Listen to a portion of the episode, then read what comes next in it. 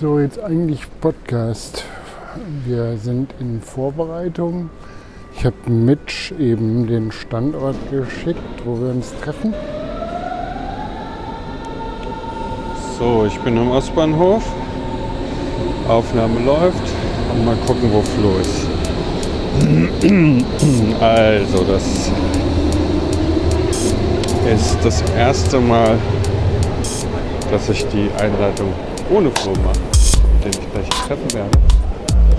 Willkommen zur eigentlich Podcast Folge 22. Diese Folge wird euch präsentiert von Flo. Heute bin ich ja an der Reihe. Eigentlich Podcast bedeutet Darf präsentieren. reden beim Laufen und laufend reden. Früher waren wir wandern und haben einfach immer uns die Dinge hin und her geworfen beim Aufstieg. Und dann haben wir irgendwann während Corona entschieden, dass wir daraus einen Da kommt er. Jetzt ist er da und Und da sehe ich auch schon Flo. Mal gucken, ob seine Aufnahme auch schon läuft. jetzt bin ich gespannt, mit dem wir geredet. Aber wir haben ja gesagt, wir Und kommen zusammen und jetzt gibt's ein Ratscher. Yeah. Hallo Mitch. Hallo. Du hast die Einleitung schon Ich habe die gemacht. Einleitung schon gemacht. Wir Okay. stehen jetzt hier gerade bei Joe, Deutsche Küche, Pizza, Pasta, Cocktail. Ich dachte, hier kommt aus dem Geldautomaten die Musik raus, was ich dann schon advanced Ja. gefunden hätte. Aber das ist, glaube ich, hier so der, Geld, der letzte Geldautomat von dem Berghain. Ne? Wo wir auch ja. jetzt schon bei unserer Lokalisation wären. Ich habe nämlich erzählt, dass ich dir über OpenStreetMap den Link geschickt habe. Ja, ich bin auch mal gespannt. Also, dass wir haben ja ein äh, notgedrungen, weil wir gedacht haben, ganz spontan, wir treffen uns jetzt, den Ostbahnhof festgelegt. Und dann ist es natürlich so, dass du wahrscheinlich noch mal ein bisschen überlegt hast, was die Tour wirklich ist. Ja, die Tour Ostbahnhof ist, ähm, ist ein gute, guter Startort, weil wir können dann in etwas kleineren Straßen Richtung äh, Volkspark Friedrichshain gehen. Und jetzt geht's wirklich los. Also hier stehen wir vor dem Gebäude. Ich habe das früher geliebt, dieses Gebäude. Hier war ich noch nie drin. Das war nämlich die, ähm, äh, ich wollte schon sagen Horten, aber es war Kaufhof, ne? Ja, Die Kaufhof am, äh, Kaufhof am Ostbahnhof. Ich weiß nicht, ob du da jemals drin warst. Du, ich war da öfters drin, als du glaubst. Ich war sowieso in dem Ding selber drin, weil das war sowas von absurd trashig. Das war so ein bisschen wie Prag 1992 oder so, äh, vor ein paar Jahren. Und dann war ich aber auch ganz oben. Es gab nämlich oben und fast oben gab es eine Bowlingbahn und ganz Ja, oben gab es so eine. Kartrennbahn. Da Ja, waren wir ja, ja. immer im Weihnachtsfeier mit Kartrennbahn. Ja, das ist natürlich, das ist natürlich der Klassiker für jede IT-Firma in den Nullerjahren. Ja, ja, genau. Und wir sind dann auch, nee, Quatsch, nicht mir, aber ich bin dann auch, als ich alleine reingegangen bin, wenn du die Treppen hochgefahren bist, die Rolltreppen, dann wurden erstens immer mehr Rolltreppen abgestellt und oben war dann wirklich so, der Flur war so halb leer. Ne? Da war dann wirklich noch so ein bisschen Faschingszeug aufgebaut, was hätte vor vier Wochen schon abgebaut sein müssen. Ja, ich kann mich auch erinnern, ich weiß auch noch, dass als wir mal zusammen in Prag waren, da hattest du mir auch ein so ein ehemaliges Einkaufszentrum. Ja, das habe ich geliebt. Das war toll, weil äh, Ja. das war auch, äh, was dann tatsächlich so die Historie von diesen Einkaufszentren sind, dass es erstmal so ein loser Verband von Einzelhändlern ist und äh, die sich unter einem Dach dann halt finden Ja. und äh, teilweise noch flächenfrei sind, die vermietet werden können. Und da ist es in Prag, ist dieses Einkaufszentrum wieder dahin Ich glaube, generiert. ne? Kota hieß das. Ja. Das war, das war, nee, das war ja relativ früh nach der Wende. Ich weiß nicht, wie es früher war, aber es gab es schon vorher natürlich. Ähm, war so ein 70er äh, futuristischer Space äh. Und da war es wirklich so, dass was, was man jetzt hier immer öfter sieht, dass halt bestimmte Brands bestimmte Stände bespielen. Was glaube ich früher in Berlin hauptsächlich so beim KDW war, wenn man unten reinkam, so dann gab es halt die unterschiedlichen Brands für Uhren oder Parfüm, die halt so eigene Stände hatten. Das war da schon so drin und da hast du dann wirklich so obskure kleine äh, Spielzeughersteller so irgendwie gehabt.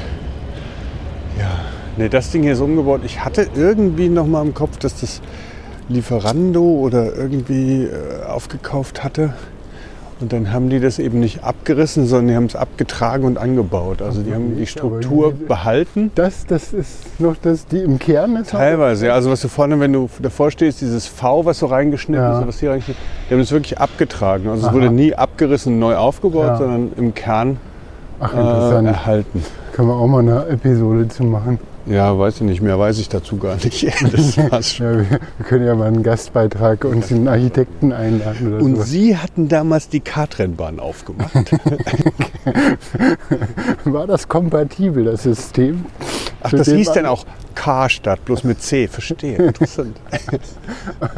Okay, äh, du hast mich schon eingeleitet. Ja, ich habe gesagt, ich weiß, nee, ich habe gar nichts zum Thema gesagt, weil das weiß ich nicht. Ähm, weißt ich du? bin sehr gespannt. Ja, ich habe also, ich weiß nicht genug, dass ich es wirklich einleiten konnte, während ich alleine so vor mich hingestottert habe.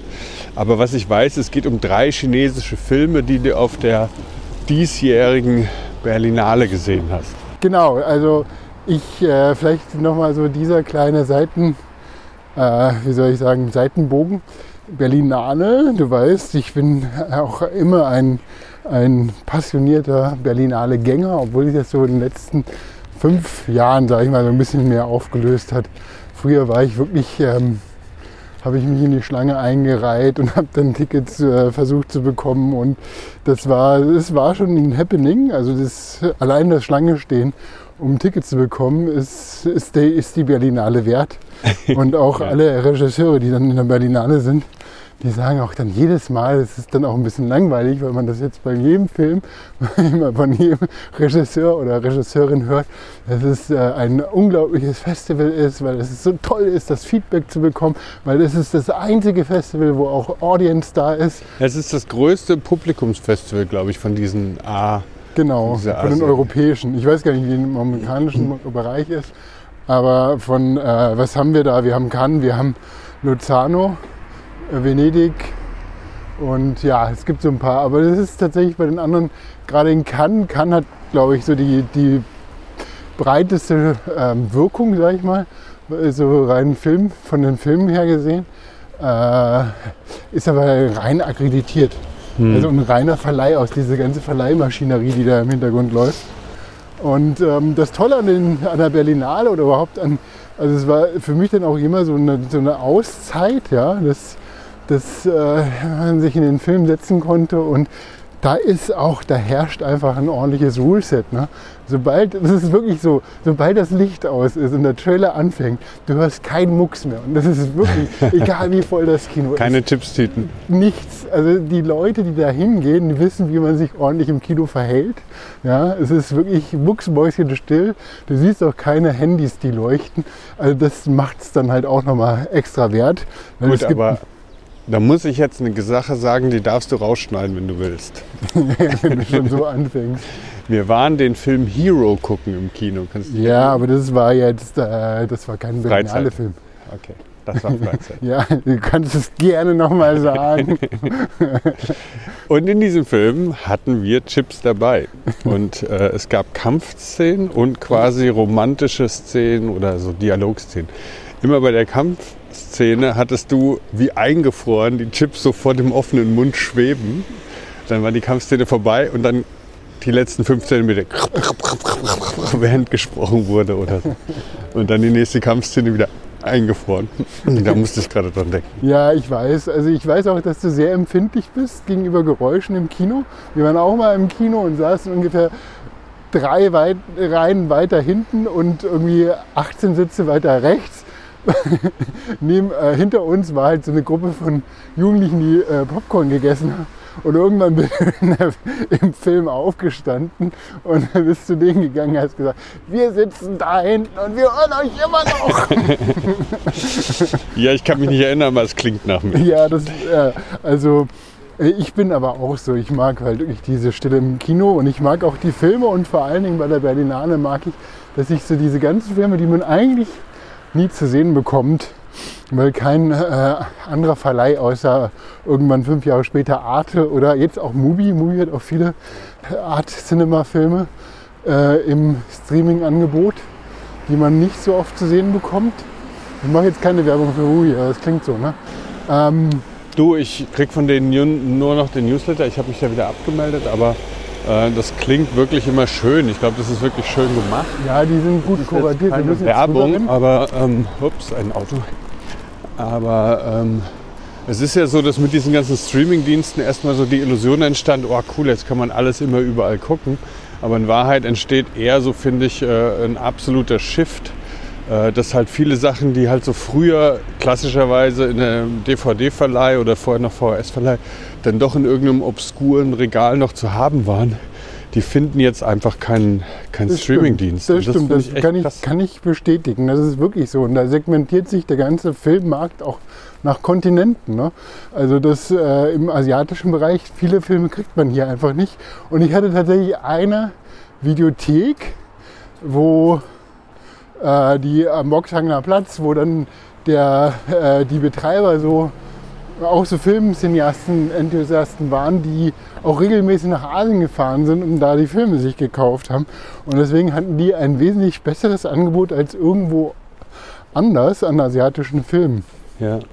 Und ich habe das irgendwo mal gelesen, ich weiß nicht, ob es stimmt, insofern bin ich da jetzt keine Quelle für, aber ich hatte gehört, dass das bei Disney auch gezielt irgendwie eingesetzt wird, dass halt bestimmte Sachen dann einfach irgendwann laufen. Die könnten ja immer laufen, tun sie aber nicht. Und ich weiß nicht, was die Strategie dahinter ist und warum, aber äh, dass halt diese Scarcity dann wirklich auch eingesetzt wird, um das Publikum in gewisser Weise zu lenken, keine Ahnung. Ja, vielleicht. Also das wäre auch nochmal so ein andere, andere, anderes Thema, was da reinkommt. Aber was äh, diese Art von Filmen, die ich dann auch bei der Berlinale besuche, sind dann meistens diese Independent-Filme, Arthouse-Filme, äh, was auch immer, Slow Cinema. Ich weiß nicht, ob du das, den äh, Begriff bekomm, äh, kennst. Ich kann es mir Cinema, vorstellen. Ja, kann man, kann man vielleicht nachher noch mal ein bisschen ausführlicher drüber sprechen, weil tatsächlich die Filme, die ich gesehen habe, mehr oder weniger explizit diesem Genre mit zuzuordnen sind. Mhm. Ähm, also sehr langsame Filme und das ist deswegen auch so ein kleiner Urlaub dann im Kino, weil ich gucke mir, wie ich schon sagte, extra auch sehr viel die asiatischen Filme an. Jetzt dieses Jahr habe ich drei chinesische Filme gesehen. Ähm, und ich normalerweise bin ich auch nicht oft, also die Berlinale ist ja in verschiedenen Sektionen gegliedert. Ja. Ähm, es ist die offizielle, die dann halt um diese goldenen äh, äh, Beeren, also um diese Preise konkurrieren. Äh, das ist der Wettbewerb. Dann gibt es ähm, das Panorama, was so ein bisschen, ja, was auch sich aufsplittet in einem Dokument, Dokumentationsteil und einem äh, Spielfilm-Fiction-Teil. Es gibt äh, den Generation, die sich auch wieder aufsplittet, die Sektion in ähm, ähm, K14, also für, nee, für Generation 14 und K+. Also alles, was dann halt so äh, Adoleszenz und Jugendlich ist. K14, über 14-Jährige, darunter gibt es halt die Kinderfilme. Ähm, ich bin auch immer gerne mit den Kindern zur Berlinale gegangen. Ja. In Friedrichshain, die screenen auch regelmäßig. Äh, neben äh, dem Panorama Generation Wettbewerb gibt es dann noch das Forum. Ja. Das Forum hat sich damals, deswegen heißt es dann auch immer im Untertitel die 73. Berlinale und das 49. oder 50. Forum, keine Ahnung. Die laufen von der, von der Jahreszahl auseinander, weil das Forum sich tatsächlich in den 60ern so als Gegenveranstaltung gegründet hat. Das Forum hat damals eben so eine Art von ja, anderes Kino. Es war mit der Studentenbewegung, das äh, war auch gegen Mainstream und so weiter. Äh, ist dann aber irgendwann später eben von der Berlinale, von der, ja nicht geschluckt, aber hat sich dann halt zu einem, äh, hat sich dann zusammengefügt. Also im Forum gibt es auch immer sehr interessante Filme zu sehen. Okay, so lange, lange Einleitung über die Sektion. Auf jeden Fall, was auch ungewöhnlich ist, ist, dass ich zwei Filme dieses Jahr im Wettbewerb gesehen habe. Mhm. Ich habe tatsächlich meinen Länderfilter angeschaltet bei dem Programm, gesucht, was gibt's und ähm, an chinesischen Filmen, weil ich mir das mehr oder weniger ein bisschen vorgenommen habe. Und zwei davon sind im Wettbewerb gelaufen. Warum hast du dir das vorgenommen? Was war der Ausgangspunkt? Ich, ich war, so ein, war so eine kleine Eingebung, weil ich äh, eben, ich dachte halt auch, das kann ich gut mit so einer eigentlich Pod Podcast-Episode verknüpfen. Und äh, ich war halt gespannt, was passiert gerade in China, mhm. weil ich, äh, ja, ich bin jetzt nicht so tief in dem chinesischen Filmen drin, aber ich gucke immer mal wieder gerne so ähm, aus, aus dem Land die Filme. Die sind auch, also äh, China ist auch eines der asiatischen Länder, die so eine unglaublich cineastische Erzählkunst entwickelt haben, ne? wie Korea meinetwegen auch. Also es gibt einige, die eine ganz eigene Filmsprache auch mitentwickelt haben. Äh, deswegen ähm, mag ich die Filme sehr und war gespannt, was gibt es denn jetzt so zeitgenössisches, weil ich meine, das Bild von China, das ist ja so ein bisschen geprägt eben auch nicht gerade zum Positiven durch die ganzen politischen Entwicklungen in jüngster Zeit.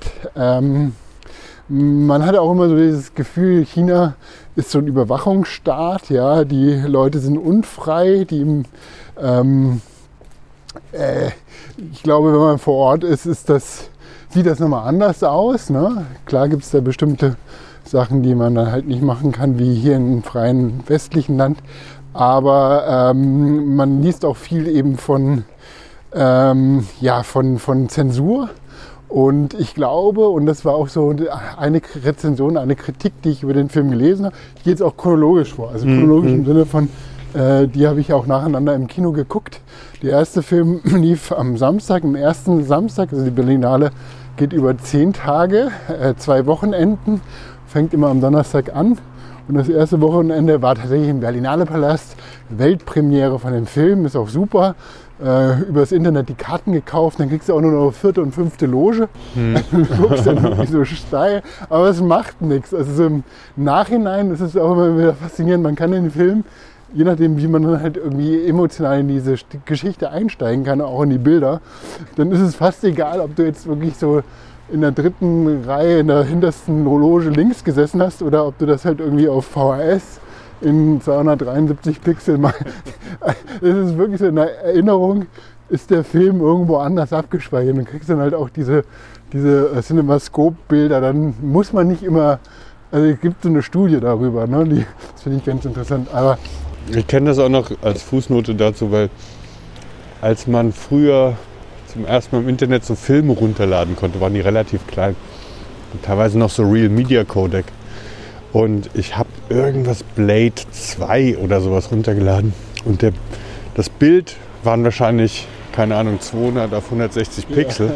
Aber der Sound war ziemlich gut. Und ich habe mit Kopfhörer habe ich diesen Film gesehen, aber diese Pixel. Und da habe ich in dem Moment gemerkt, mir ist, glaube ich, in der Summe für die Erfahrung der Ton fast wichtiger als das Bild. Ja, das ist ja, das ist ja so der, der, der, der Gründungs, äh, Gründungstestimonial von George Lucas zu THX. Ja. 70 äh, Prozent oder 80 Prozent eines Filmes werden von Ton gemacht. Ja. Und, und es, ich muss mich auch wieder daran erinnern, als wir, die, als wir von der Hüttentour wiedergekommen sind und ähm, in das äh, uns in dieses ICE on Board mhm. äh, Portal eingelinkt haben und äh, dann den Film ähm, Mount Everest, hieß das so Everest, ne? Everest, geguckt haben. Und wir haben beide auf diesen kleinen Handy-Monitor gestarrt.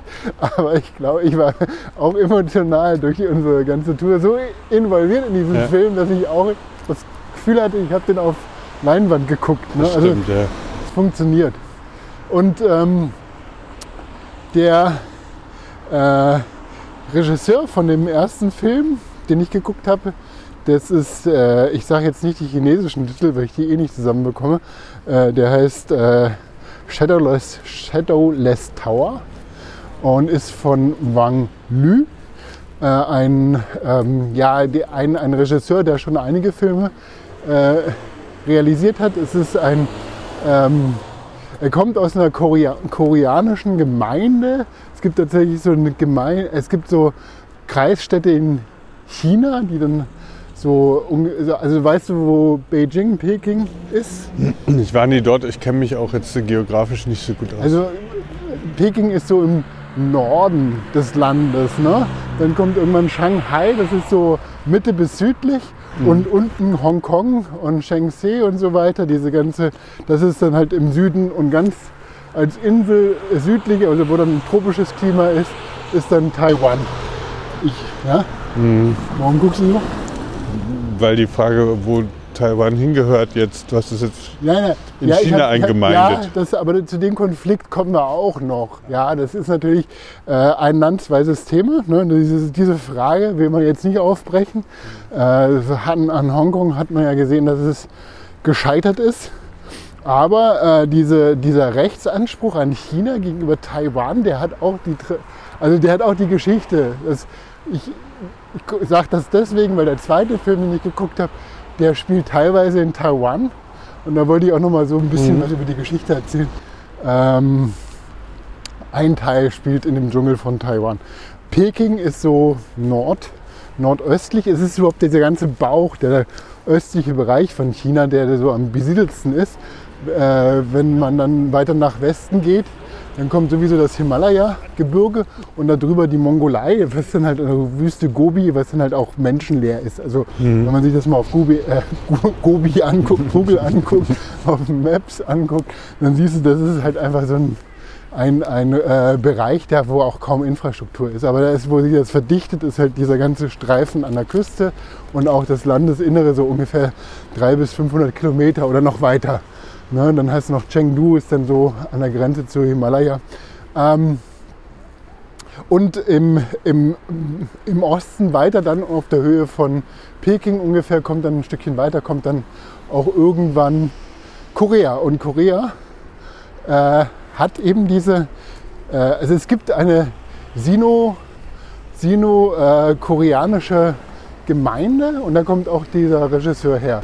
Sino ist wie Chinesisch, also äh, in seinen Filmen spielen auch häufiger, es kommen auch immer wieder Koreaner dann ähm, vor und äh, der ähm, Regisseur selber wird auch aus, aus Korea mit unterstützt. Das heißt, der Und ganz kurz, ähm, hier, ne, weil das ist, wir sind jetzt ja ein bisschen zufällig gelaufen ne, vom Nee, Ostbahnhof. wir sind nicht zufällig. Straße der Pariser Kommune lang, oder? ich wollte das schon so Und laufen. dann hier hinten Das ist toll. Ich wollte dir das auch zeigen. Da müssen wir nicht unbedingt hoch, aber ich finde das super. Sieht Das ist meine Lieblingstreppe in Berlin. Da sind wir zufälligerweise, also für mich zufälligerweise gerade Ja, vorbeigekommen. nee, da wollte ich auch, die wollte ich auch ja mit dir einfach, die wollte ich nicht mit dir besteigen, weil wir müssen nicht. Ich dachte, wir gehen jetzt eher hier quasi Kann man machen. Aber das Schöne bei der Treppe ist, wenn man sie von unten sieht, auch jetzt sieht sie von hier nicht so gigantisch aus. Man denkt halt, es geht halt hinten wieder runter. Aber das Krasse Nee, ist halt, es ist ist oben genau. ebenerdig. Und das Ja. hast du total selten in Berlin, was ja relativ flach ist. Das ist so ein Höhenunterschied. Also das sind, was wird das sein? 30 Meter? 20 ja, Meter vielleicht? Ja, ungefähr 20 würde ich dass da so ein Höhenunterschied so senkrecht dann oben ähm, dann wieder auf einer Ebene ankommt. Was zum Beispiel in der Stadt Glasgow hast du es überall, weil die ist halt so bergig und dann bist du halt immer oben, unten, rechts, links. Ich dachte an Lissabon. Lissabon hat auch Hat ganz auch, viel genau, diese, ja, ja. diese Treppen. Und hier ist es tatsächlich dieser eine, das ist, merkst du auch mal mit dem Fahrrad, Hm. das ist dieser Höhenunterschied Prenzlauer Berg. Also im Prinzip ist das der Prenzlauer das ist Berg. alles. Also visualisiert in einer, in einer Dichte. Ja. Das war's dann auch Aber, ja, man kann so ein bisschen später wieder runterfahren, aber das ist ähm, der Weg zwischen Friedrichshain und Prenzlauer Berg. Ja, also, Ja, ich wollte Korea, nur, genau, Korea, China. wollte nur so kurz, weil ich äh, so abgebogen bin, dass äh, wegen äh, Meinungsfreiheit und Förderung von Filmen ist natürlich auch schwierig für so Independent Art Cinema äh, Regisseure, Filme, Filmemacherinnen, da auch die Finanzierung aufzu, aufzutreiben. Und der hat ähm, äh, Shadow Lords Tower hat ein, man merkt es beim, beim, äh, beim Einstieg von dem Film, du siehst diese ganzen Produzentenfirmen, die, Produz die dann halt mit an dem Film gewirkt haben. Du siehst, dass ganz viele da was gemacht haben. Also der Film wird schon sehr supported in der Ge Gemeinschaft. Das spricht für den Regisseur, dass der halt auch ein entsprechendes Netzwerk hat. Und ich gehe jetzt mal, ich erzähle mal so die Geschichte von dem Film. ja. Äh, ich habe schon den Protagonisten erwähnt. Äh, es ist ein gescheiterter Dichter, der so in seiner Lebensmitte ähm, gerade recht erfolgreich in dem anderen Bereich, wo er arbeitet, nämlich er macht einen Foodblog äh, und äh, geht dann immer essen und bloggt dann darüber und ist da wohl recht erfolgreich. Also er wird gelesen und ähm, er beginnt ein, eine Art von Beziehung, aber es ist jetzt keine, äh, ja, keine körperliche Beziehung, sondern eher so eine geistige Beziehung, so eine, aber schon sehr verspielt mit seiner Fotografin, die 20 Jahre jünger ist als er. Also er ist so in den 40ern, Mitte 40 und sie ist so Anfang 20. Und ähm, er ist so ein bisschen auf der Suche. Er ist so ein bisschen in diesem, äh, ja, so äh, in diesem Findungs, was mache ich noch? Äh, seine, der ganze Film fängt auch an auf dem Friedhof. Seine Mutter ist gestorben und er geht mit seiner, zusammen mit seiner Schwester und seiner Tochter und dem Schwager zusammen zu dem Grab seiner Mutter und sehen dann halt, dass in diesem, auf diesem Grab ein frischen, frischer Blumenstrauß arrangiert ist, wo sie erstmal nicht wissen, wo, von wem der ist. Nochmal zu dieser, zu dieser Familienkonstellation. Seine Frau, er hat sich dann scheiden lassen von seiner Frau vor zwei Jahren, hat das aber auch seinen engsten Freund nicht so richtig erzählt. Also ist ein sehr in sich gekehrter Typ so. Ja. Hat aber so eine ganz ähm, freundliche Ausstrahlung. Und äh, seine Tochter wohnt äh, bei seiner Schwester, weil er kann sich für sie sorgen oder er fühlt sich nicht so bereit oder man, es wird nicht so richtig aufgeklärt. Oder die ähm, Schwester von ihm äh, möchte halt, äh, hat einen unerfüllten Kinderwunsch und, ähm, und die haben dann halt diesen Deal gemacht, dass dann die Tochter bei ihm aufwächst, aber sie haben trotzdem ein sehr herzliches Verhältnis. Also es klingt alles so ein bisschen zerrüttet, aber ist in, in so einer menschlichen Art sehr, geht es einem sehr nah und es ist auch sehr freundlich. Ne? Also das sind so generell die asiatischen, also viele chinesische Filme, die sind, die folgen so individuellen Geschichten und äh, eigentlich eine unglaubliche Tragik in den Geschichten, aber trotzdem so eine, so eine Menschlichkeit, die da, die da mit erzählt wird und mit in den, in den ganzen Schicksalen verwoben ist, die es dann wieder so nahbar machen. Mhm. Und äh, das ist für mich auch so dieses Gefühl von so chinesischen Filmen, sag ich mal, ähm, diese Menschlichkeit, die dann in den zwischenmenschlichen Beziehungen dann auftaucht und äh, die Güte und, und diese Charaktere, die so höchst individuell sind, ja, aber gleichzeitig auch wahrscheinlich so eine, so eine Schicksalsgemeinschaftsgeschichte erzählen. Ne? Weil viele durch die Ein-Kind-Politik gibt es dann halt nicht so viele Kinder, die, die den Kinderwunsch haben. Die konnten damals keine Kinder dann kriegen, äh, weil es verboten war. Und jetzt ist es so, dass halt sehr wenige, also China ist eines der Länder, wo ganz wenige, ähm, äh, wo die Geburtenrate so abgesackt ist mit der ganzen, mit dem äh, mit, der ganzen, mit dem ganzen Kapitalismus, mit dem ganzen Wirtschaftsaufschwung will da auch keiner, keiner jetzt Kinder haben, weil das einfach so teuer ist. Ah, okay. Ja, und, und auch die, die Zeit dann halt. Also China ist gerade auch, das ist für China ein massives Problem gerade, äh, dass die wahrscheinlich schneller altern, als sie reich werden oder als sie sich als Nation gerade so stabilisieren können. Ah, interessant. Ja. Man könnte sagen, der Film ist auch ein sehr poetischer Film. Äh, Das, was diese Unnahbarkeit von dem Charakter, von dem Hauptdarsteller, wird auch aufgefangen durch so eine, durch den Ort, durch den Raum drumherum, durch so eine gewisse filmisch ist der auch sehr gerade. Das heißt, du hast sehr lange Kameraeinstellungen, ziemlich ruhig gefilmt. Und das haben übrigens alle drei Filme, die ich geguckt habe, ähm, überraschenderweise so gemein, dass die sehr ähnlich von der Kameraarbeit sind. Aber ist das Slow-Film? Also ist das, was du gehört hast dazu Das, auf formaler ähm, Ebene? Ja, auf formaler Ebene kommt, würde, würde man dieses Kriterium dem, äh, äh, dem äh, Genre so zuordnen. Aber es gibt noch andere, andere Charakteristika, die das dann halt zu so einem äh, Slow Cinema Genre einordnen. Aber ich würde es jetzt gefühlt, also eine ist halt natürlich lange Einstellungen, kaum Narration, ähm, also viel, viel zwischenmenschliche Interaktion, die auch äh, weniger dann halt Actionhandlung oder sowas, die da erzählt wird. Insofern könnte man das dem Slow Cinema zuordnen. Der zweite Film, der war viel eindeutiger, diesem Genre dazu zuordnen. Sind wir nicht? Also wir sind jetzt mit dem Friedrichshain. Hast du hier die Tour absichtlich auch vorbeigeführt am Freiluftkino? Nee, also ich wusste, dass wir jetzt da auch mit Weil das Lustige ist, du hast von der. Berlinale erzählt und als Corona war, hat die Berlinale ja viel dann irgendwie ins Außen gelagert und ich glaube, das war eine der Location von der Corona-Berlinale. Ja, das stimmt, genau. Und, äh, Da habe ich gedacht, das war jetzt Plan bei dir, aber das war jetzt einfach das Universum hat uns einen schönen Zufall beschert. Das Universum hat, hat uns, ja. Der Shadowless, Shadowless Tower, bezeichnet äh, ein, eine, ein, ein, ein, ein Ort in Peking, in der alten Stadt. Also Peking ist in so mehreren, äh, so, wenn man das dann von oben aus sich anschaut, ist es wirklich wie so eine Zwiebel aufgebaut und sehr geometrisch, symmetrisch. In der Mitte ist dann halt die verbotene Stadt, dieser alte Kaiserpalast. Und äh, drumherum sind diese äh, alten Stadtmauern, die sich, glaube ich, drei, vier Sektionen, die sich nach außen ziehen. Und dann kommt quasi so der Bereich, der auch neu bebaut werden konnte. Aber innen drin, in dieser alten, in diesem ganzen Areal, ist das wirklich noch so die alte Bausubstanz. Das ist eh krass, wie China sich dann umgebaut hat, wie viel eingerissen wurde.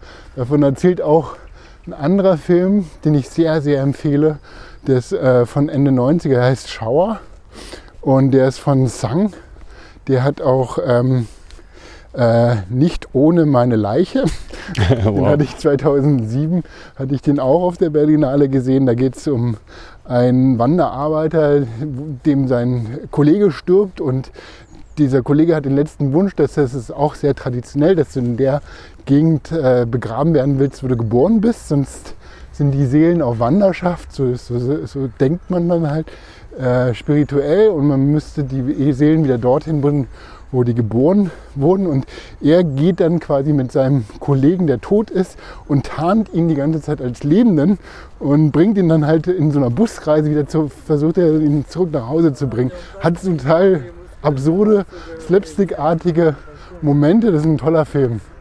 Also den, äh, den schauen. Und Schauer geht um diesen Abriss in einer, eines Viertels in, in Beijing ähm, das halt den alten, den Neubauten weichen muss. Mhm. Und das ist die Badeanstalt, wo dann äh, die ganzen Charaktere zusammenkommen zum täglichen, wöchentlichen Bad und erzählt so die so ein bisschen episodenhaft die Geschichten von denen, die da baden. Auch ganz toll. Also wirklich ein toller Film. Ähm, und äh, der Shadowless Tower ist im Prinzip eine ein, ein buddhistische also Pagode ist das chinesische Wort für so einen äh, spirituellen Turm. Äh, Stupa ist das buddhistische Wort dafür. Ja. Also Stupa ist quasi so ein Gebäude oder ein Bau, wo dann so, so sagt man im Buddhismus, dann so bestimmte spirituelle Aspekte dann da geparkt sind und eine gewisse Kraft ausstrahlen, so, ne? eine gewisse Spiritualität. Und dieser Shadowless Tower, den sagt man, dass der keinen Schatten wirft, sondern eigentlich nur so, äh, wenn man dann einen Schatten sieht, dann von ganz weit weg aus Tibet kann man diesen Schatten okay. sehen.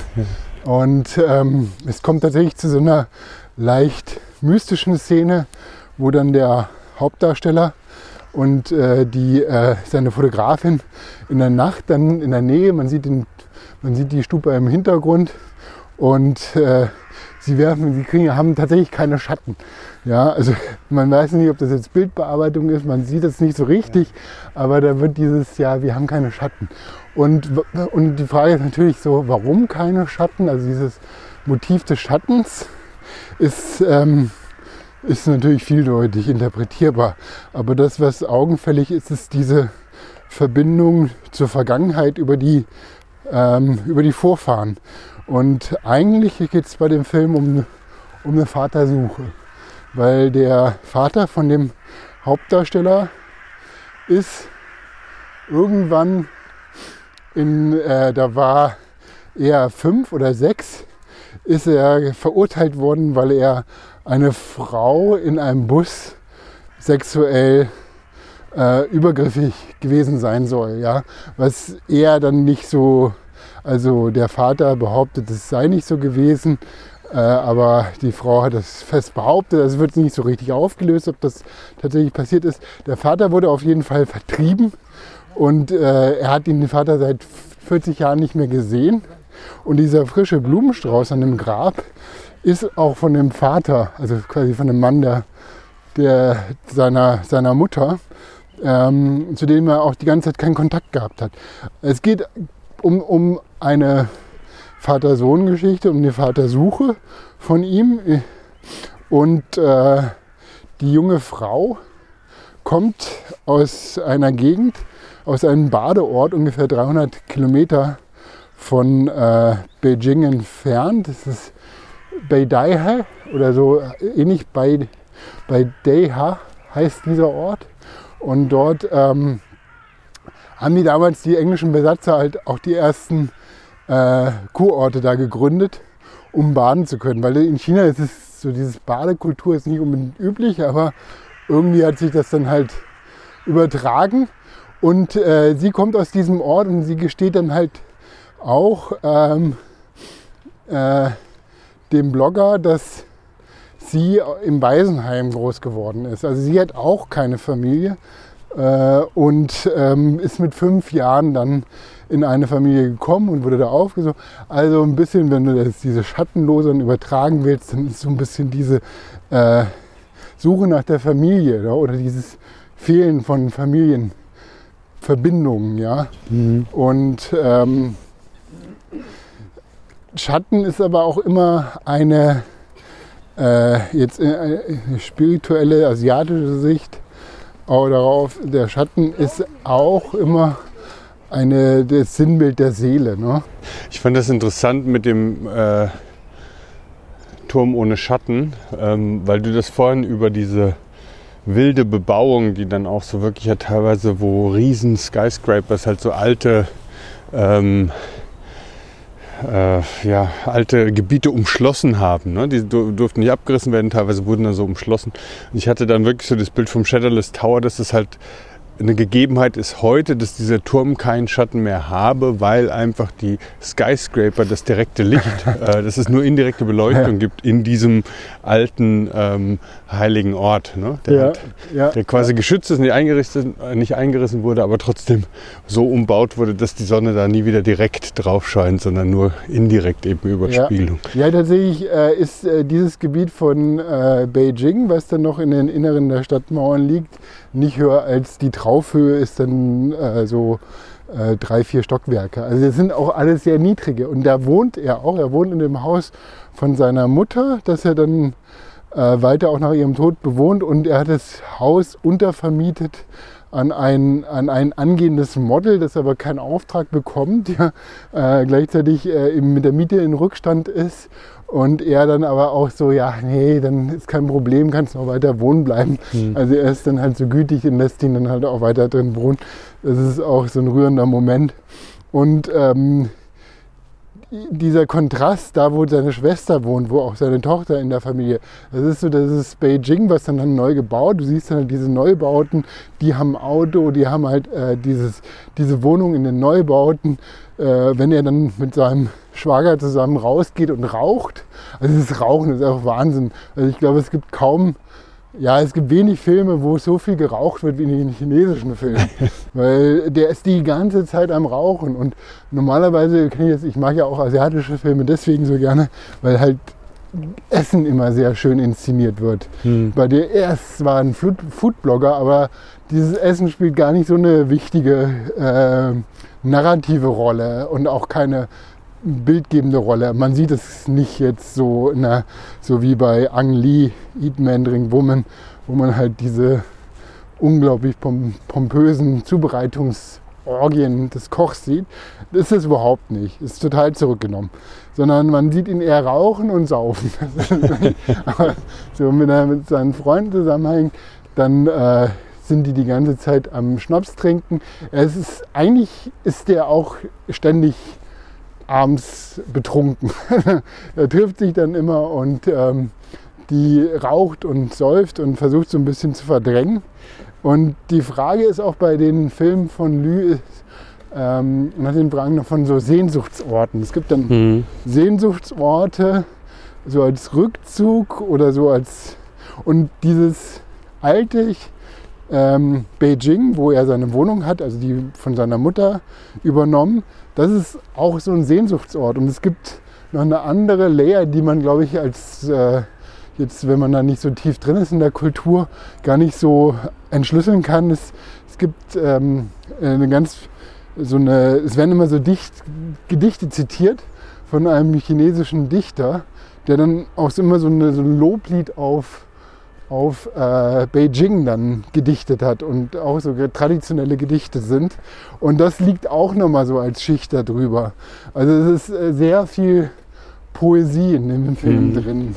Auf, auf so einer ganz äh, gestalterischen Ebene, aber auch auf so einer Text, textuellen Ebene.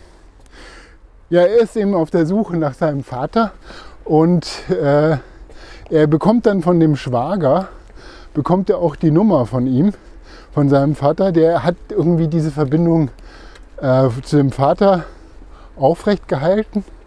Und er sagt, okay, äh, melde dich mal, aber lass es nicht deine Schwester wissen, weil die würde dich sonst umbringen. Also die ist noch so ganz sauer auf den Vater.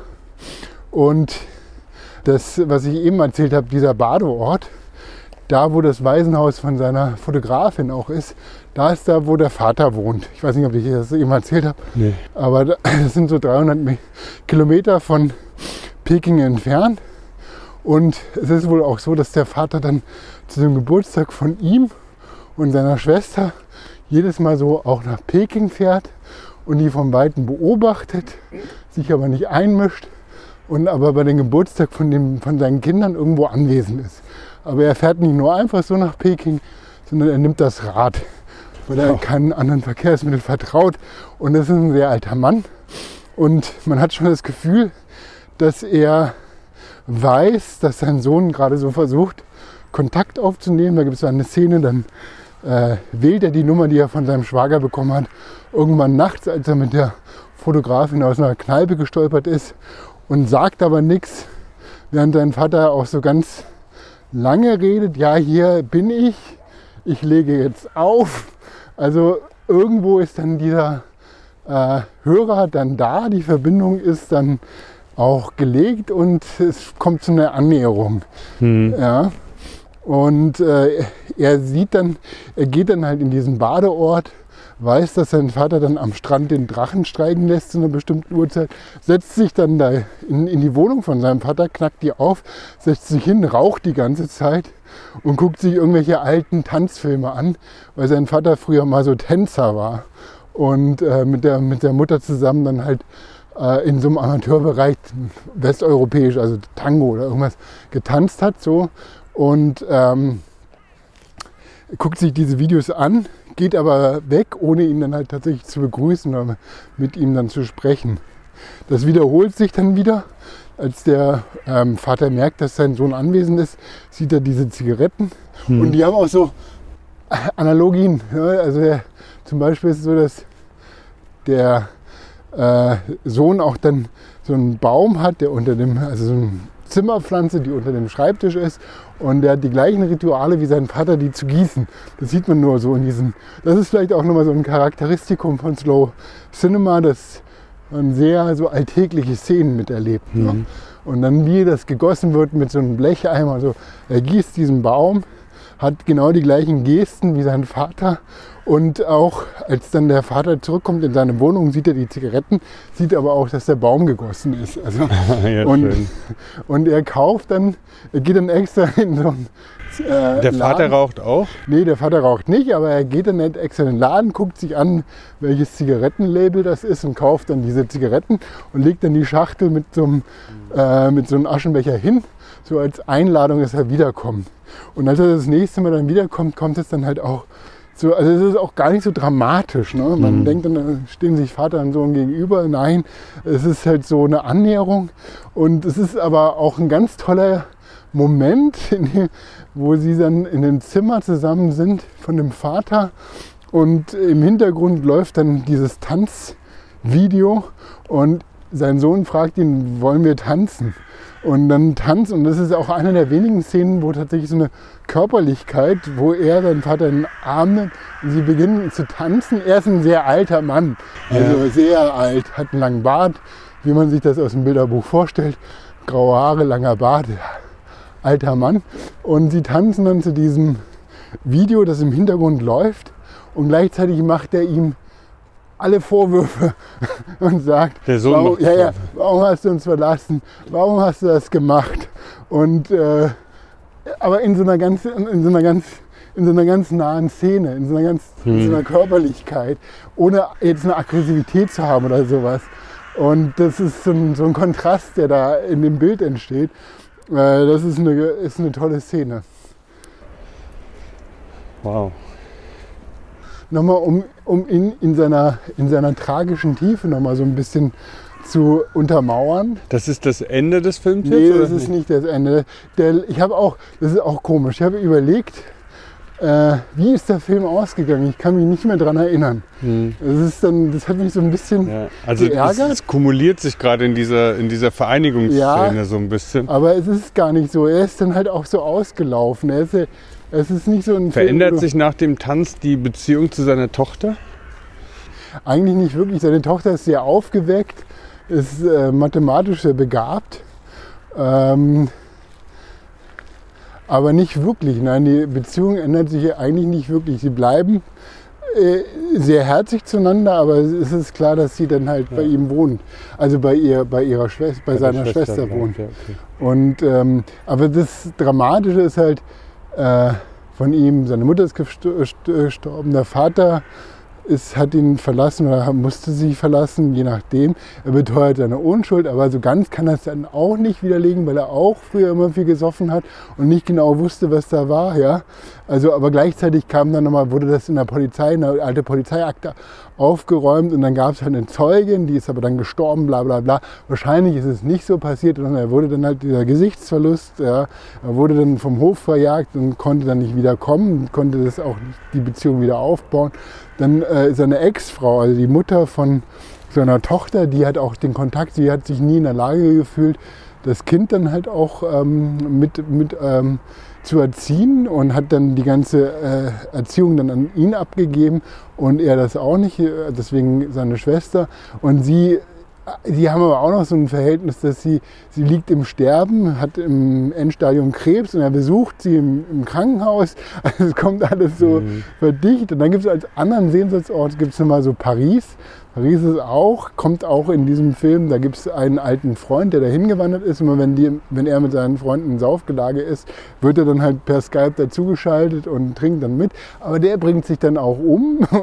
Also hat so, so ein, äh, aber es ist alles nicht so dramatisch. Also es wird sehr sanft erzählt. Und die Beziehung zu seiner, also es ist gar nicht so, also obwohl das im Film sehr tragend ist, dieses am Anfang, ne, dann äh, die zu seiner Fotografin, sie gehen dann auch, wollen dann halt zusammen aufs Hotel, wollen ein Hotelzimmer mieten, aber so, es kommt überhaupt nicht zu einer Annäherung. Sie liegen dann zusammen da und kauen Kaugummi und gehen dann wieder aus dem Hotelzimmer. Also es ist dann halt so, es verläuft sich dann auch so. Mhm. Und ähm, dann irgendwann ruft dann ihr Ex-Freund an, er ist wieder aus Paris, hat sich von seiner anderen Freundin getrennt, ob sie jetzt nochmal starten können. Und dann meinte, okay, machen wir nochmal weiter.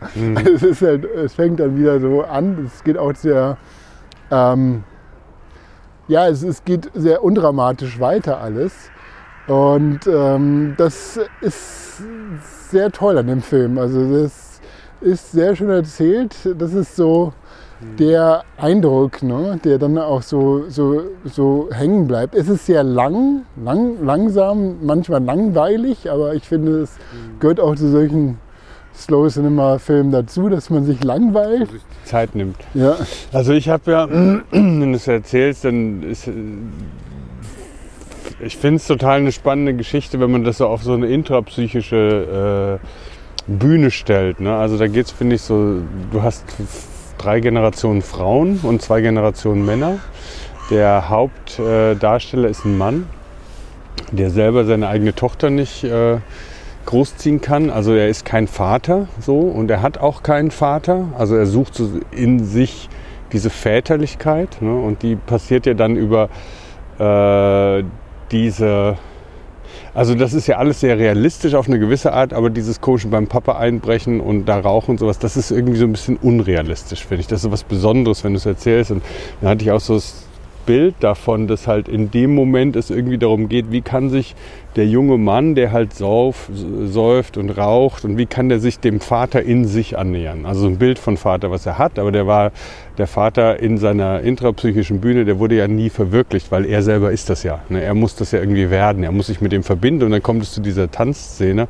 Und deshalb habe ich gefragt, auch ob danach sich die Beziehung zur Tochter geändert hat, ob halt diese Berührung mit Väterlichkeit, also buchstäblich, aber auch symbolische Berührung mit Väterlichkeit dazu geführt hat, dass er so in sich etwas Männliches entdeckt hat, was halt transgenerationale arbeiten kann. Ne? Ja. Du hast halt nämlich drei, drei Generationen Frauen, zwei ja. Generationen Männer. Ist ein bisschen asymmetrisch. Die Frauen sind auch nicht glücklich. Also die sind mit ihren Männern nicht glücklich. Die Männer leisten irgendwas nicht. Ja? Also die, weder ist er ein guter Vater, noch ist er ein guter Bruder, noch ist der Vater ein guter Vater gewesen. Also die Großmutter oder die Oma liegt im Sterben da fand ich einfach so auf dieser symbolischen Ebene, dass äh, dies, diese Analogie von äh, aus dem Junge wird ein Mann, der auch ein Vater ist, ne, dass das vielleicht so ein Motiv ist. Ja, auf jeden Fall. Also das ist, glaube ich, ein, ein zentrales Motiv von dem Film ist, dass ihm wird immer wieder so diese, ähm, äh, diese, diese, diese Eigenschaft nachgesagt, dass er sehr höflich ist.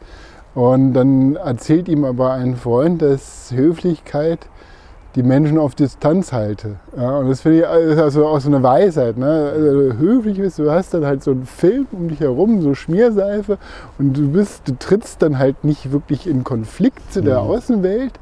Äh, gleichzeitig steigst du auch nicht tiefer ein, weil die anderen prallen immer an dieser Höflichkeit ab und haben irgendwie nichts zum Greifen da. Mhm. Ja. Und, und diese Höflichkeit, die bleibt zwar so als Charakterzug bestehen, gleichzeitig äh, kommt er aber in Interaktion mit seiner Welt, mit der Welt um ihn herum. Also er geht dann halt auch rein. Und ich glaube, das ist so diese, diese, diese Hybris, die er dann halt in diesem, auf dieser Vatersuche auflöst, dass er dann alles so an sich abperlen lässt, mhm. sondern auch diese Schritte zu körperlich, diese Umarmung, ja. auch so kleine Schritte, diese, diese Annäherung und das ist so eine Art von Befreiung. Es wird schon eine Befreiungsgeschichte erzählt, aber und nicht natürlich auch dramatisch. Eine, ne? eine Geschichte von so einer fordernden Aggression, die er dann irgendwie auslebt. Ne? Also zuerst bricht er ein und, und raucht ihm die Bude voll. Ne? Das ist ja irgendwie auch schon sehr äh, eine Form von ich bin hier, man kann mich nicht übersehen, auch wenn ich nachher weg bin, riecht man mich noch. Ja. Ähm, und dann gibt es dann wirklich diese körperliche Ebene des Tanzens, indem er aber dann auch gleichzeitig auch diese Nähe nutzt, um seiner Wut Ausdruck zu verleihen. Ja? Genau, also ich glaube auch, das ist so eine unterschwellige Wut, die dann halt auch durch dieses Rauchen kompensiert wird, die durch das Trinken irgendwo kompensiert wird, aber die auch gleichzeitig zu so einer Belanglosigkeit führt. Ne? Und das, denke ich, ist auch das, die Tatsache, dass das mit der Fotografin sich gar nicht so weiterentwickelt, würde für mich auch nochmal so ein Indiz sein, dass es halt wirklich um intrapsychische Prozesse geht, weil äh, es geht nicht um Beziehungsfähigkeit mit Frauen. Er hat ja irgendwie, er hat ja irgendwie eine Tochter, kann, aber es geht nicht wirklich darum, dass er jetzt eine Liebesgeschichte hat. Ne? Es geht nicht um die Liebesgeschichte zwischen diesen beiden Menschen. Die Fotografin bleibt ja auch so ein bisschen unsichtbar. Die ist ja was ein bisschen geisterhaft in der Erzählung. Die hat ja auch keine in Vorfahren. In meiner Erzählung, aber die ist doch sehr präsent. Okay. Sie, sie, mhm. ist, äh, sie, spiegelt auch einen sehr ähm, äh, emanzipierten Frauentyp, in, also den, den man so trifft in China. Also sie ist sehr, sie nimmt die Sachen bei der Hand. Sie ist sehr, sie trägt sehr forsch auf. Ähm, ja, und das ist also auch eine starke Frau auch so an sich. Das ist schon auch äh, ein, ein guter Charakter, der da gestellt wird und der auch in der Geschichte rein von der Zeit her, da wird viel, viel Zeit, ich habe es jetzt nicht so breit erzählt, aber mhm. es passiert trotzdem viel Zeit mit ihr. Ja. Okay, der zweite Film lief im Rahmen von äh, Generation, also K14, nee, nee, Generation 14, ich bringe jetzt mal mit K plus durcheinander und ähm, heißt Tomorrow is a Long Time nach dem, also er hat sich bewusst nach dem äh, Liedtitel von Bob Dylan benannt. Mhm. Ähm, der Film ist auch, also das ist wirklich, weil der sehr gut zu dem anderen passt. Es geht um eine Vater-Sohn-Geschichte, es geht um eine Findungsgeschichte. Es ist äh, vom Genre her eines meiner Lieblingsgenres, äh, Coming ähm, of Age. Mhm. Also ein Film über einen heranwachsenden, Wang heißt der Charakter, der mit zusammen mit seinem Vater, die auch wieder frauenlos aufwachsen. Das heißt, die Mutter ist gestorben. Es gibt noch eine Großmutter in der Familie. Die Großmutter ähm, ist im Krankenhaus, liegt auch im Sterben. Wie ein dramatisches hätte. Es ist wesentlich dramatischer. Vielleicht nochmal so zur Einordnung. Der Film spielt, und jetzt, äh, weil du mich vorhin so ähm, angeguckt hast, Taiwan, ja, also der Film spielt in Singapur. Mhm. Die erste Hälfte des Films. Es ist tatsächlich, und das war mir gar nicht so bewusst, ich weiß nicht, ob du das wusstest, aber Singapur ist ja wirklich so ein bisschen wie Hongkong. Auch so eine ähm, so eine Stadt, die im Rahmen von äh, Kolonialkonflikten äh, so aus dem Reißbrett dann aufgezogen wurde. Ja? Also äh, Singapur ist eines der zwei Länder der Welt, oder ja, Singapur ist ja quasi eine, eine, ein Stadtland, ähm, die Mandarin als Amtssprache haben. Ja, Singapur ist auf dem halben Weg zwischen China und ähm, Indien.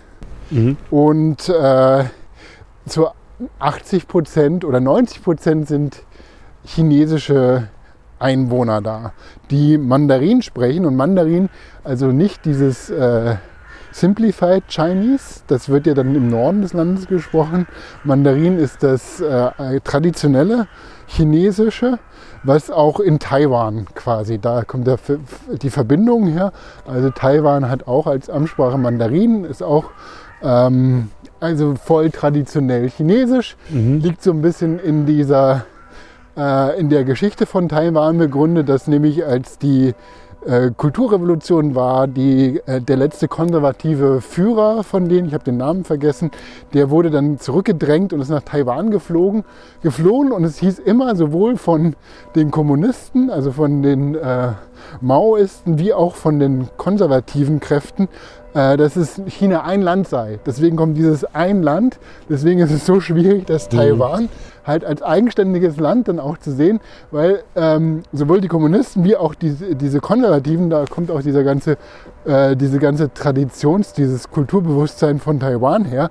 Das war ja damals ähm, in den 70ern dann halt so die, die Bastion, die äh, von den Amerikanern äh, mit gestützt wurde, wo auch ganz viel ähm, Sweatshops und so weiter, wo ganz viel produziert wurde. Taiwan, Made in Taiwan war ja dann alles Mögliche. Ne? Das war ja so, das war ja quasi fast so ein äh, amerikanisches Symbol. Mhm. Die, ganzen Jeans, die ganzen Chips und alles kam aus Taiwan oder Singapur. Das sind ja diese fünf äh, Tigers, ne? die ähm, äh, asiatischen Produktionsstaaten von, von dem äh, Wohlstand und Kulturgütern, die dann im Westen so dann begehrt waren. Ne, das ist so diese Verbindung.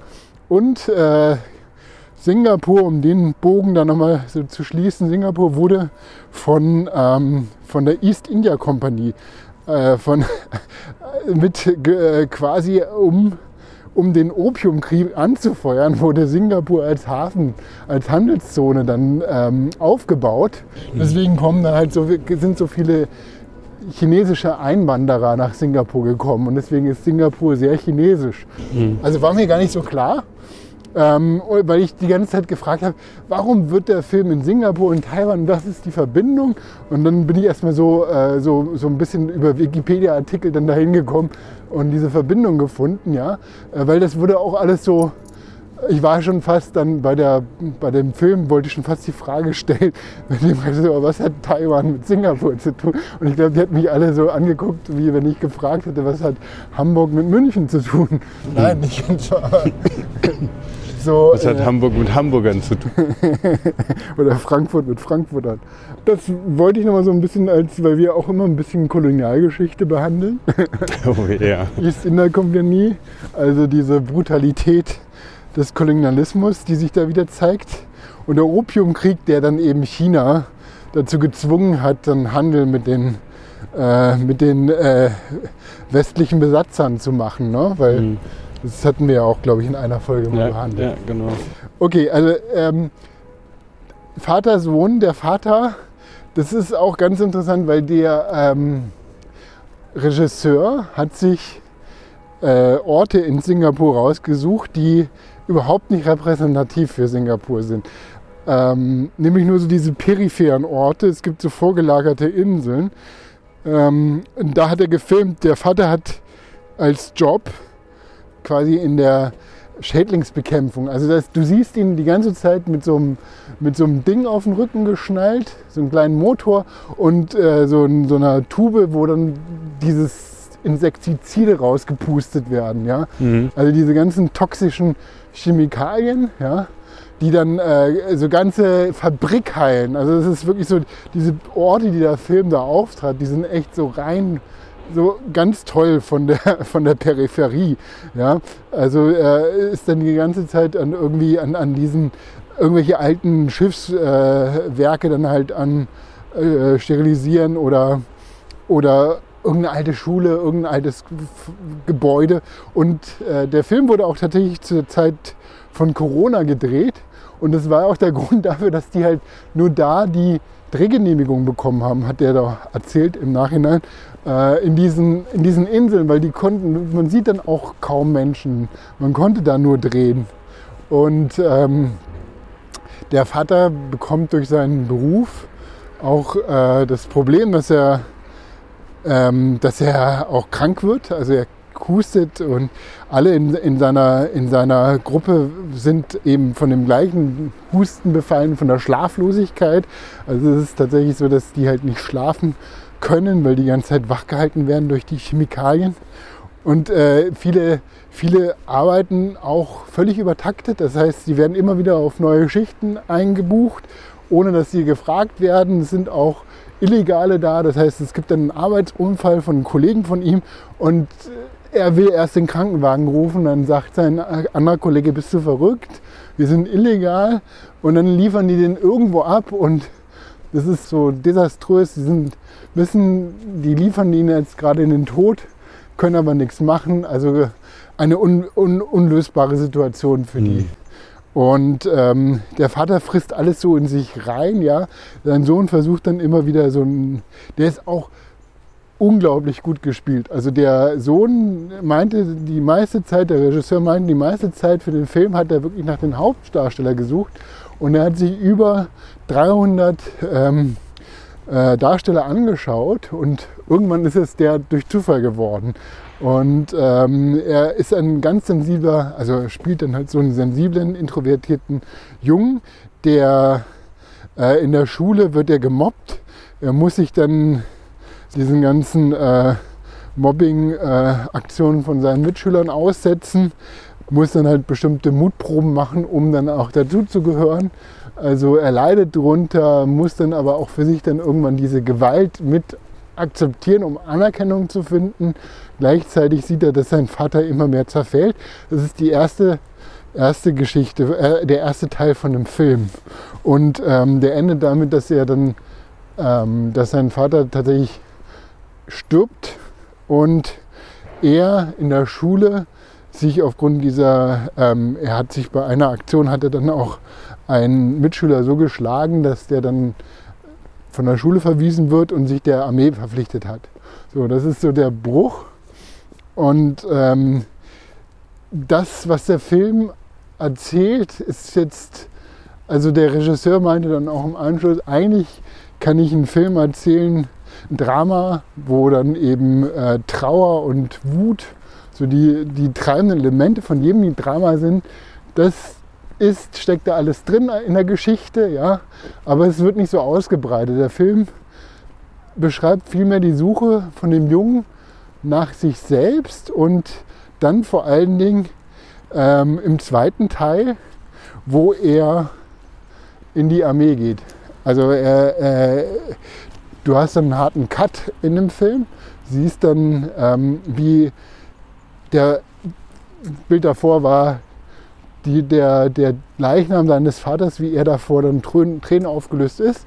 Cut ist Schwarzblende ähm, und dann siehst du ihn, wie er im Dschungel ist ähm, von Taiwan, wo die dann halt einen Außeneinsatz haben mit einer Gruppe von Soldaten, die aber auch so unterschiedlicher Ethnie sind.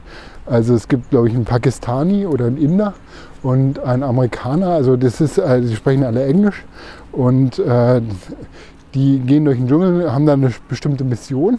Genau, die Mission ist äh, nicht weiter erklärt. Und es passiert dann äh, ein ähm, Attentat in diesem Dschungel. Man weiß nicht genau, ob das Selbstschussanlagen waren oder irgendwelche Rebellen, die sich da in den Gebüsch verschanzt haben. Es wird, äh, es wird der Pakistani wird verletzt und dann suchen die nach jemandem, der dann mit ihm zurückbleibt, in, weil er nicht in der Lage ist, weil der nächste, die nächste Stadt ist dann zwei, drei Tagesmärsche entfernt und das schafft er nicht. Und dann erklärt sich Weng bereit, dass er dann zurückbleibt mit ihm und ihn versorgt und wartet, dass die anderen kommen. Und während er dann mit ihm wartet, in der Nacht, ähm, als er nächsten Morgen aufwacht, verschwindet der Verletzte. Hm. Und er macht es sich zu seiner Mission, ihn zu finden.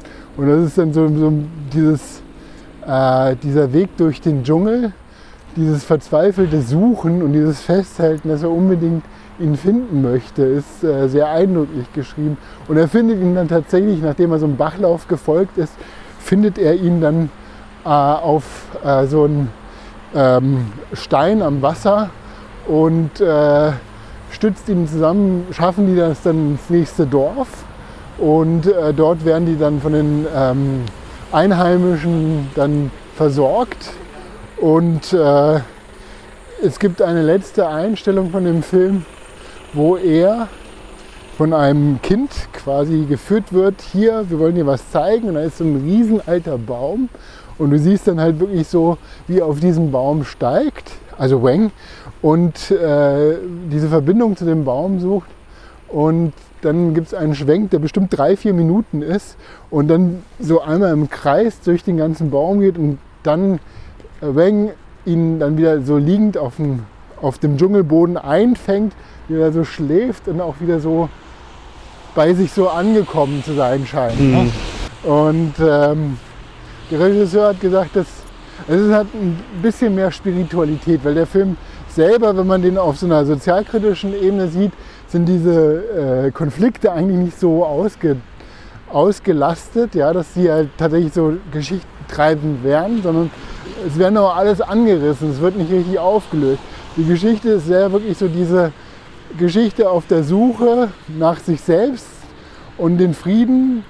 Und der zweite Teil der Geschichte ist, das hat dann auch der Regisseur im Anschluss gesagt zu dem Film, dass ähm, der zweite Teil zeigt eigentlich äh, den Jungen so wie sein Vater ihn möchte, ja, ihn sich gewünscht hat, nämlich dass er Verantwortung übernimmt, dass er für eine Sache dann einsteht, dass er da auch mit, mit Einsatz dabei ist und einen moralischen Wertekompass hat, der, der ihn dann trägt.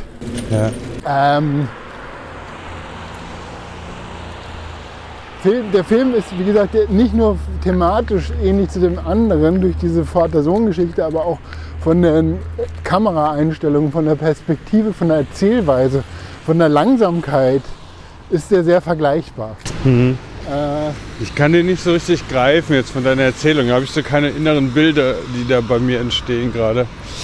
Ähm, ich weiß nicht, woran das liegt, so, weil du hast ihn ja gut erzählt, aber es kommt mir so ein bisschen so vor, als ob diese Vatergeschichte und die Sohngeschichte so irgendwie voneinander entkoppelt sind. Die sind vielleicht parallel, aber irgendwie nicht miteinander verwoben, habe ich so das Gefühl von deiner Erzählung. Ja, das äh, trifft vielleicht zu. Es gibt Momente, wo Vater und Sohn zusammen sind, wo du auch so dieses, diese Beziehung, also wo dann die Beziehung wird gesucht, die wird nicht so richtig gefunden. Es ist immer so eine Annäherung, aber nie so eine richtige äh, also nie so, dass die sich wirklich so Auge in Auge gegenüber sitzen und miteinander ja. agieren. Sondern es ist immer so ein Zurückziehen, dann geht der Sohn mal so an der Baustelle, wo dein Vater gerade die Insektizide wieder verpumpt, ähm, geht er vorbei, guckt von weitem. Der Vater sieht dann auch, guckt dann auch in die Richtung, dann ist er aber weg. Ja. Also es ist immer so eine Parallelwelt, ja. ja. Oder sie sind, haben sie diesen Ahnenaltar, der auch ja überall verbreitet ist, wo die dann den, die, den Verstorbenen gedenken und das, also der, der Vater von seinem Vater, äh, sein Opa wird da, ähm, gibt es dann jeden, jeden Jahrestodestag, wird dann ihm gedacht Und da fragt Wang dann seinen Vater, der sagt mal, wie war der denn eigentlich so? Und dann will er aber auch nicht so richtig antworten. Ja, dann Mhm. macht wieder, also die sind in diesem Alltag verfangen, ja, geschaffen es nicht, nicht anzunähern, aber erst durch seine Abwesenheit von dem Vater kriegt der Junge dann diese Vollständigkeit. Ja, ja, okay. Also so vielleicht, ja. Noch äh, abschließend zu dem Film, was ganz, was so auch als so ein äh, Symbol, also es kommen, es wird stark über eine gewisse Spiritualität auch erzählt von den Pflanzen, aber es tritt auch ein Tier auf, nämlich ein Tapir. Ja, Und der Tapir gilt eigentlich als ausgestorben in Taiwan, ähm, ist aber so jetzt in den letzten Jahren gesichtet worden. Also das heißt, das, das Tier kommt zurück und so ein bisschen so ein Hoffnungsschimmer. Und äh, der Regisseur meinte auch, dass dann so der Tapir sicher als so ein Tier gesehen werden kann, das wieder seinen Platz sucht ja, Mhm. in dieser Welt. Und der Tapir ta- tritt auf in so einer Todesvision, äh, Vision, also eine Todeseinstellung von seinem Vater, wo äh, sein Vater, das ist, ja, das soll den Tod quasi so symbolisieren, sein Sterben, wo er dann in so einen kleinen Bambuswald äh, so halbnackt äh, reingeht und auf einmal kommt halt so ein Schnaufen und du siehst dann diesen Tapir dann im Hintergrund, Mhm. der ihn dann abholt. Und äh, das zweite Mal, wo der Tapir auftritt, ist als der ähm, äh, als Wang mit seinen verletzten äh, Soldaten, Kamerad in der Höhle liegt und er hört auch wieder so ein Schnauben und auf einmal kommt dann ein Tapir aus dieser Höhle raus. Also irgendwie so symbolisch sehr stark aufgeladen. Hat, schön, hat, hat eben einen schönen Moment, dieser Film. Ja, das hatte ich ja auch so bei deiner Erzählung, diese, diese Rolle der Natur in dem Film. Ne? Also es gibt halt den Vater, der halt diese Natur so zurücktreibt mit diesen Giften und der Sohn, der halt über diese Militärsituation in dem Dschungel drin ist, aber halt irgendwie entfremdet von dem Dschungel. Und dann allerdings, als du es erzählt hast, wie er dem Flusslauf folgt, da hatte ich ja so das Gefühl, dass es auch so eine Beziehung zur Natur gibt. Und dieser Tapir, der wäre ja dann auch auf so einer symbolischen Ebene eben so eine Rückkehr. Ne? Von Ja. Rückkehr von dem Urtümlichen und dem Natürlichen. Ähm, steht da für was. Aber das ist so ein bisschen das, was ich bei dem Sohn wahrgenommen habe. Dass diese Militärsache ist zwar seine Entscheidung, aber nicht ganz seine Entscheidung, aber gleichzeitig auch irgendwie was, was wirklich aus der Elterngeneration kommt. Und dann flüchtet er über diese Suche des dieses äh, Kollegen flüchtet er dann am Fluss entlang aus diesem. Also das wurde auch tatsächlich in einer Kritik an dem Film kritisiert, dass äh, das Militär jetzt gar nicht so weiter ist, es grün, gar nicht so kritisch hinterfragt wird, sondern dass es eher in dieser Struktur, mit dieser Machtstruktur, Machtgefüge, dass es eher tatsächlich eher dienlich zu dieser Findungsphase zu den Jungen läuft und damit halt nicht kritisch betrachtet wird. Ne? Ja. Das ist so eine Kritik, die auch, aber das deckt sich ja ungefähr mit deiner Einschätzung. ja, ich hatte das Gefühl schon, dass es jetzt nicht kritisch ist. Es ist halt einfach gesetzt. Ne? Es ist halt einfach da. Und er muss sich aus dem befreien. Er hinterfragt das in dem Moment, wer auf die Suche geht. Und da könnte man ja auch wieder sagen, dass die Suche nach dieser anderen Person natürlich auch eine Suche nach dem eigenen Wesenskern sei. Ne? Dass er dann vielleicht äh, dass Ja. er das durch diese Suche sich davon entfernt, weil er sich gleichzeitig findet. Ja, Ah, spannend. Jetzt ja also der, ähm, also auch wirklich ein sehenswerter Film. Ähm, Und kommt Bob Dylan drin vor? Läuft das nee, Lied oder nee, ist es nur nee, der Titel? es ist äh, nur der Titel und es geht genau dieses Tomorrow is a Und ist das ein time. Titel, der quasi für den Verleih jetzt im Westen gefunden wurde? Nee, oder? der ist tatsächlich auch im. Äh, ich, ich weiß jetzt nicht, ob original quasi die äh, Schriftzeichen genau das gleiche beschreiben, den Song.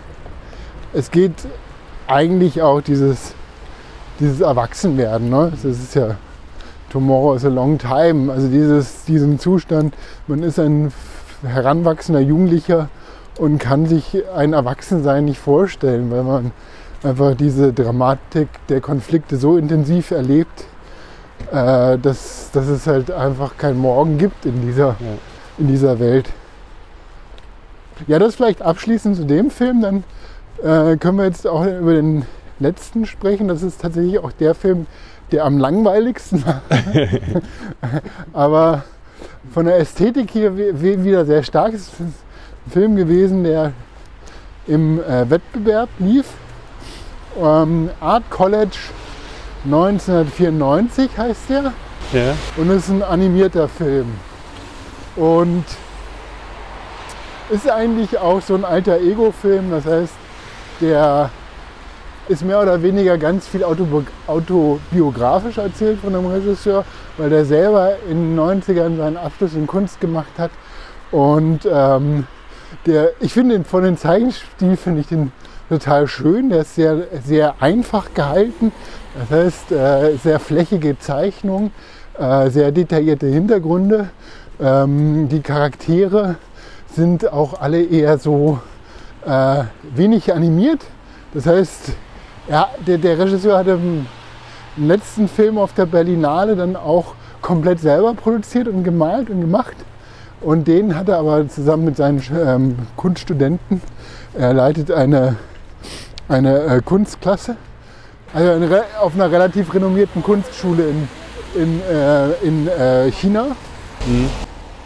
Und die Geschichte erzählt eben ihn als Studenten in einer Zeit, wo eben auch so ein gewisser Umbruch in China passiert ist. 94 das äh, Massaker am Platz des himmlischen Friedens, 89 ist eine Weile her.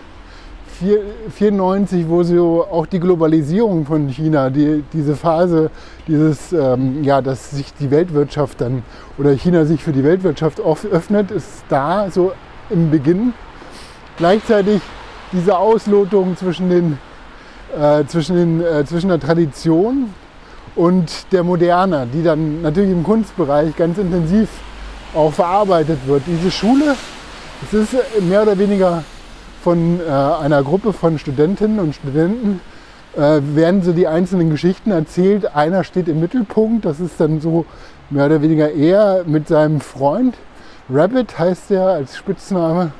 Und äh, es, ist eigentlich ziemlich banal. Es werden halt teilweise so die äh, Perspektiven, also was passiert mit uns, wo ist unsere Karriere oder ich mache das ja nur, damit ich irgendwie später dann äh, geheiratet werden kann, sowas. Ne? Also äh, die, die Studentin der Musik, des Fachs Musik, dann äh, ist jeder Versuch, der jetzt auch irgendwie eine Form äh, von Performance-Kunst oder also diese neuere Kunstrichtung dann auch dort quasi zu praktizieren, wird dann relativ stark abgeblockt. Das heißt, äh, 94 ist ja auch äh, die Zeit, wo Ai Weiwei dann zurück nach China, der hat ja vorher in ähm, New York gelebt, dass er zurück nach China kommt. Ich glaube, Ai Weiwei wegen, wegen seines Vaters, weil sein Vater dann krank geworden ist zu der Zeit. Und er baut dieses riesen Atelier auf äh, in in der Nähe von, also im äußeren Bezirk von Beijing. Ich, da gibt es einen ganz tollen Dokumentarfilm von diesem Atelier, ich weiß nicht, ob du den kennst, aber äh, zeigt so diese Zeit und ähm, diesen Clash zwischen Moderne und, und Tradition. Also, aber also der, der Film war wirklich langweilig. also jetzt Klingt jetzt erstmal vom Setting her ganz spannend. Ist ja dann auch immer schön, wenn man so viele herausstehende einzelne ProtagonistInnen hat, die da äh, immer wieder sich miteinander irgendwie kreuzen können in der Story und so, aber war langweilig. Ja, war langweilig, aber war einfach schön anzusehen. Und ähm, weswegen war schön den, langweilig. Schön langweilig. Weswegen ich den vielleicht noch mal so ein bisschen für uns interessant finde, ist jetzt auch so unsere Geschichte in den 90ern in Berlin, wo wir auch diesen Aufbruch von Kunst ganz so erlebt haben. Das war ja auch sehr prägend, ne? auch für dich. Du hast ja damals da auch in diesem Bereich gearbeitet und es war diese, diese Form von, ja, ich meine, Malerei ist tot, ne? dieser Diskurs, wo dann neue Kunstformen dann halt oder Praktiken dann ähm, in irgendeiner Form so rentabel wurden, dass die halt im freien Markt angeboten und Geld gebracht haben. Ne? Ja. Das ist ja so. Ähm, ist ja auch die Zeit. Oder wo dann halt diese Young British Artists, wo Tracy Emin und Damien Hirst und diese ganzen jungen britischen Künstler so groß geworden sind. Und, äh, und auch die chinesische, die chinesische Kunst dann hier in Berlin angekommen ist. Ne? Damals war ja Berlin gerade so der, der Schmelztiegel von so einer neuen Kunstszene. Mhm. Und dann dachte ich, vielleicht kennst du dann nochmal so deine Eindrücke von damals aus dem Bereich. Aus Berlin oder was? Jetzt? Ja, ja, aus Okay. Berlin, aus äh, was, Ja. ob du das so, äh, ja, also diese Umbruchsphase, ne, wo quasi, das war auch sehr, wo dann halt der Walkman durch die Minidisc abgelöst wurde, Mhm. wo, äh, das kommt in dem Film in Art College auch vor, wo dann Nirvana, der Sänger Kurt Cobain, sich umgebracht hat. Das war auch so ein prägendes internationales Ereignis, das ganz viele geschockt hat, ja. Wo dann halt auch so westliche Kultur in China dann präsent war Ja. und sowas.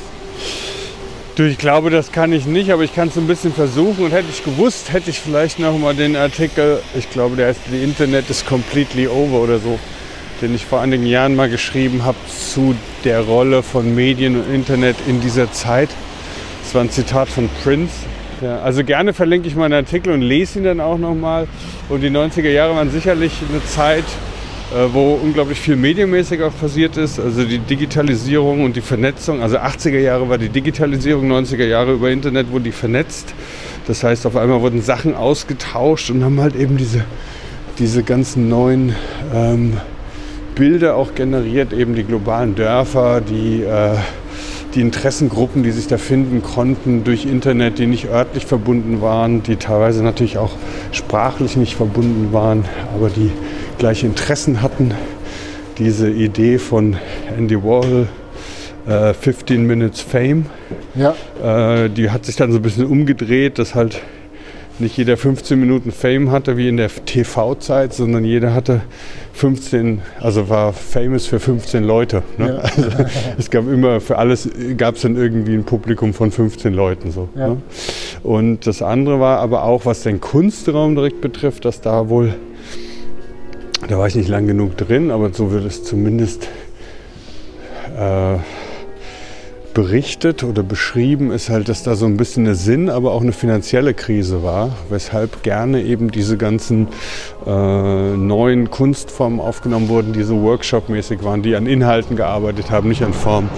Und das über, dass der Kunstmarkt in gewisser Weise oder der Kunstraum sich, sich so versucht hat, eine Rolle zu finden. Ja? Und da wurde dann halt Internet auch gerne mit incorporated, weil man dann auf einmal äh, hier, denke ich, in Berlin auch viel mit diesen nach 89 Ost-West zu tun hatte, dass sich da halt über Internet, über Mailinglisten so kulturelle Räume aufgestellt haben, die aber auch nicht apolitisch waren. Da durfte der Kunstmarkt auf einmal sagen, wow, wir sind ja auch wieder politisch, ne? das was halt irgendwie Ja. ein bisschen verloren gegangen ist.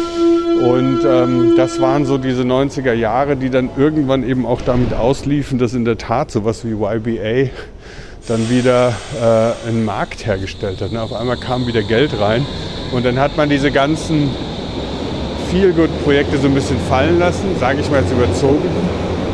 Ähm, so wie der Zug jetzt gerade abfährt, war dann der Zug abgefahren. Und die 90er Jahre, das war natürlich schon insofern spannend, weil ähm,